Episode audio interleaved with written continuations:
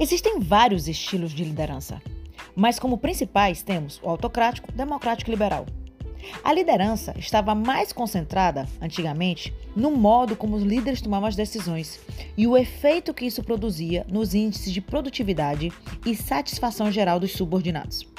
Sabe-se que a autocrática é quando o líder não permite a participação dos funcionários. Todas as principais decisões são tomadas apenas por ele. E é ele que decide o que é que deve ser feito, quem é que deve fazer o quê, e ele é dominador e é pessoal nos elogios e nas críticas ao trabalho de cada membro. Já o democrático estimula a participação dos funcionários. Inclusive, eles podem debater entre si sobre as melhores soluções aos problemas.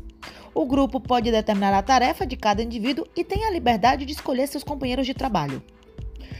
No liberal, os funcionários têm total liberdade na tomada de decisões. A participação do líder é mínima. Na verdade, ele só vai dar alguma sugestão quando solicitado.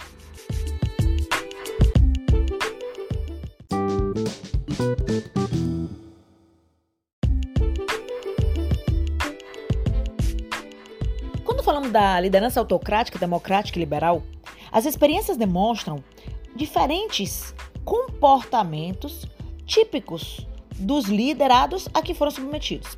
Por incrível que pareça, a produtividade é maior no estilo de liderança autocrática, mas a qualidade do relacionamento entre os indivíduos e do serviço deixa muito a desejar. O comportamento dos grupos mostra forte tensão, frustração e, sobretudo, agressividade. De um lado e de outro, nenhuma espontaneidade nem iniciativa, nem formação de grupos de amizade. O trabalho somente se desenvolvia com a presença física do líder. Quando este se ausentava, as atividades paravam e os grupos expandiam seus sentimentos reprimidos, chegando a explosões de indisciplina e de agressividade. Na liderança liberal, embora a atividade dos grupos fosse intensa, a produção foi simplesmente medíocre as tarefas se desenvolviam ao acaso, com muitas oscilações, perdendo-se muito tempo com discussões mais voltadas para motivos pessoais do que relacionados com o trabalho em si. Notou-se forte individualismo agressivo e pouco respeito com relação ao líder. Na liderança democrática, houve formação de grupos de amizade e de relacionamentos cordiais entre os participantes. Líder e subordinados passaram a desenvolver comunicações espontâneas, francas e cordiais. O trabalho mostrou um ritmo suave e seguro, sem alterações, mesmo quando o líder se ausentava. Houve um nítido sentido de responsabilidade e comprometimento pessoal.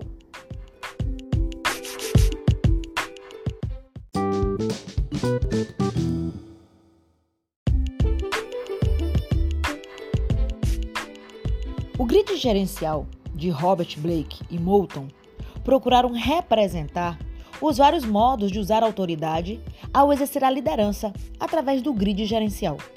Esta representação possui duas dimensões: preocupação com a produção e preocupação com as pessoas.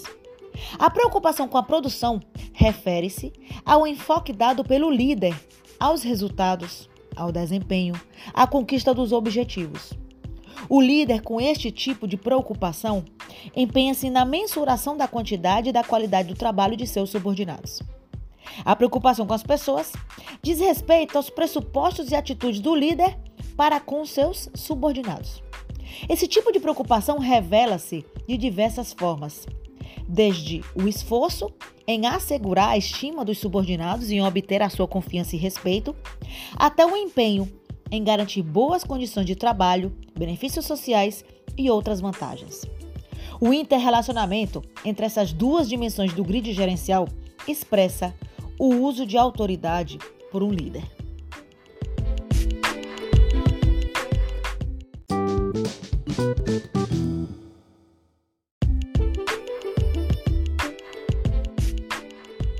Cinco estilos básicos de uso de autoridade são definidos por Blake e Moulton quando eles elaboram o grid gerencial. Eles criaram essa grade gerencial para mostrar a preocupação com a produção e a preocupação com as pessoas. São aspectos complementares e não mutuamente excludentes.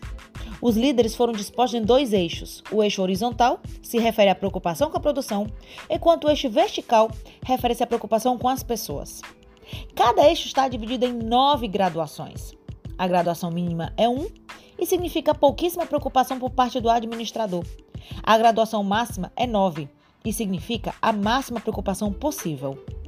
Observe só. O líder 1.1 ele tem a mínima preocupação com a produção e o mínimo preocupação com as pessoas. O emprego do esforço mínimo necessário para que seja executado o trabalho requerido é o suficiente para permanecer como membro da organização. O 9.1 tem uma preocupação máxima com a produção e mínimo com as pessoas. A eficiência operacional decorre da organização das condições de trabalho de tal forma que o elemento humano interfira em grau mínimo. O 9.9 se preocupa o máximo com as pessoas e o máximo com a, com a, com a produção. Já o 1.9 se preocupa o mínimo com a produção e o máximo com as pessoas. E o 5.5 é um homem mediano, tá? É nele onde se procura resultados e a manutenção da moral das pessoas é um nível satisfatório.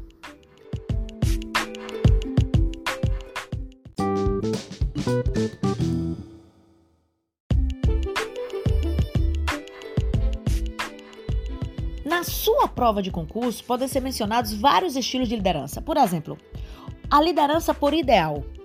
A liderança por ideal é um estilo de conduzir equipes por meio das convicções e dos valores do líder, sem desmerecer os objetivos individuais dos liderados.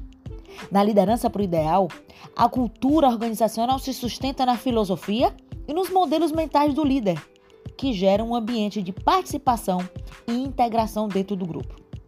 O líder por ideal vai além de suas fronteiras organizacionais e cria um elo entre os colaboradores, os clientes, a cadeia de suprimentos e o próprio líder.